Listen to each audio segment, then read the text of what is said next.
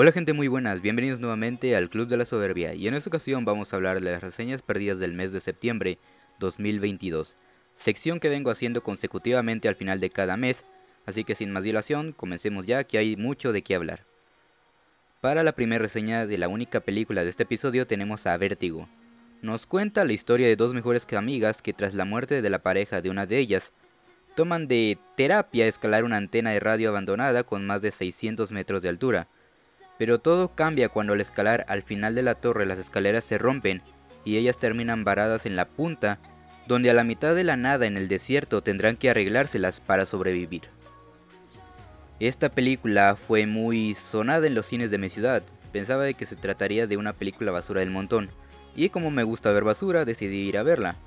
Para mi sorpresa no fue del todo así, ya que algo que hizo bastante bien la cinta es causar tensión, y la sensación de estar en peligro todo el tiempo.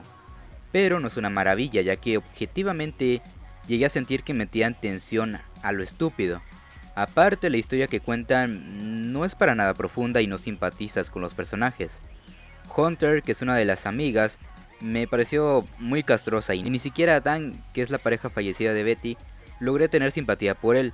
De hecho, cuando va avanzando la película, el poco aprecio que tenía sobre él se desvaneció por una revelación que la neta me lo esperaba.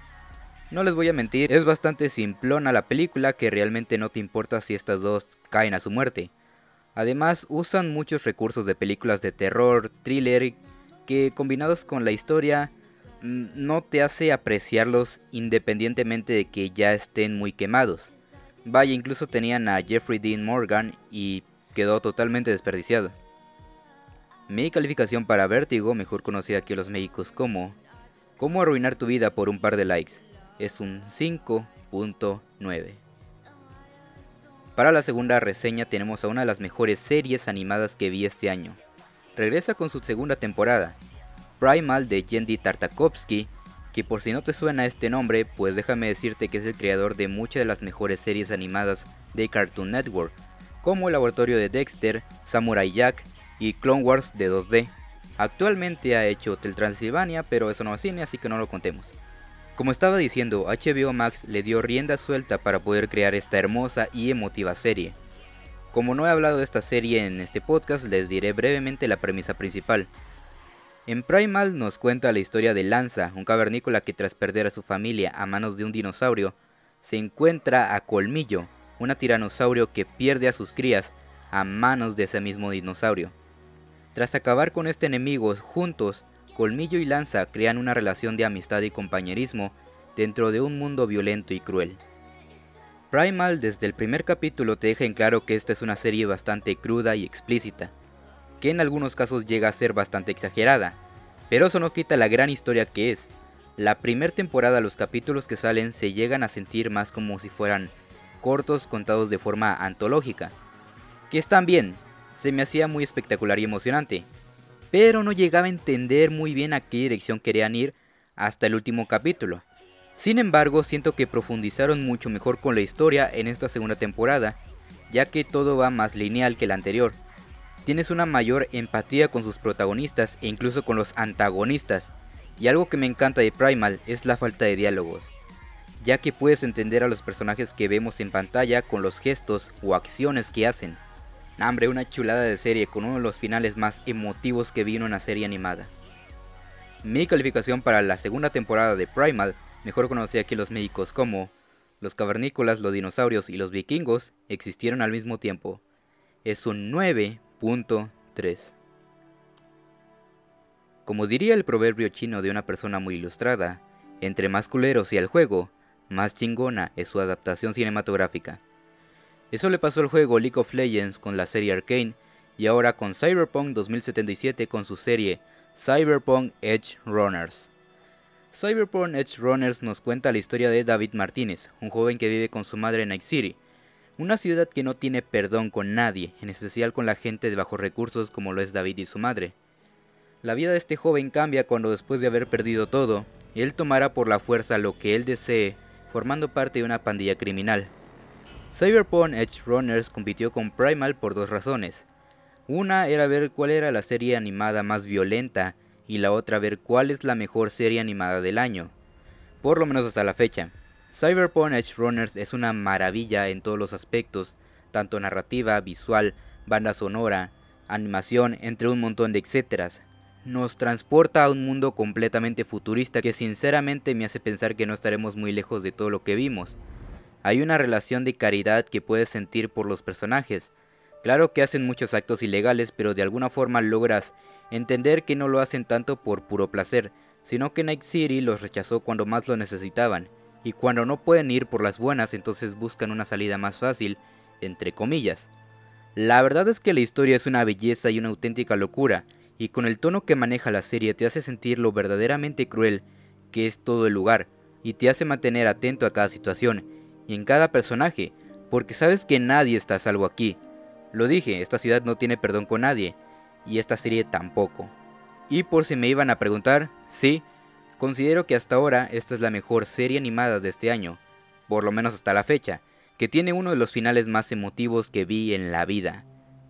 Mi calificación para Cyberpunk Edge Runners, mejor conocida aquí en los Méxicos como Soy la única razón de que Cyberpunk 2077 siga vendiendo copias, es un 9.6. Y para finalizar este episodio y dar paso a la temporada del terror, tenemos la miniserie Monster, la historia de Jeffrey Dahmer de Netflix. Esta miniserie nos cuenta la infancia, el ascenso y la caída de uno de los asesinos seriales más perturbadores, macabros y buscados del mundo.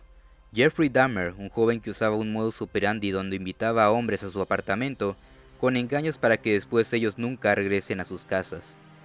En muchas ocasiones estos jóvenes eran disueltos en ácidos y en muchas otras ocasiones eran devorados por Dahmer.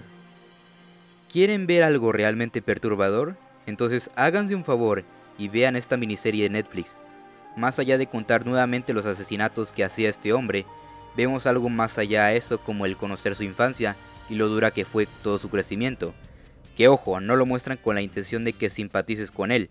Está más bien para conocer el cómo fue posible que alguien que vivió esta dura etapa de su vida haya terminado y convirtiéndose en el monstruo que llegó a ser. Aparte de eso vemos la ineptitud de muchos de los policías que tenían prácticamente encerrado a Dahmer, que por temas raciales o homosexuales, muchos de estos jóvenes levantaron denuncias ante él. Pero por ser negros o por ser gays, la policía y los jueces no les tomaban mucha seriedad dejaban a Jeffrey seguir con las suyas. Incluso una ocasión donde unos policías le entregan a Dahmer, una de sus víctimas que había escapado, y por mencionar que eran gays y que solamente jugaban algo pesado, lo dejaron ir y Jeffrey pudo terminar el trabajo por toda la ineptitud de estos policías. Y además conocemos un poco de la historia de Glenda. Ella fue la vecina de Dahmer durante mucho tiempo y era testigo de todos los ruidos de gritos que habían en el departamento de Jeffrey y se llegaba a quejar del mal olor de la carne putrefacta de los cuerpos. Ella llegó a hacer varias llamadas a la policía, pero nadie le hizo caso nuevamente dejando a Dahmer seguir con las suyas. Muchos jóvenes se hubieran salvado si un solo policía le hubiera hecho caso a esta mujer. Y bueno, no puedo hablar de lo impactante que es esta serie sin mencionar la increíble actuación de Evan Peters. No es tan glamurosa o excéntrica como lo hemos visto en otras interpretaciones de asesinos en serie. Evan Peters simplemente dijo, voy a ser a Jeffrey Dahmer.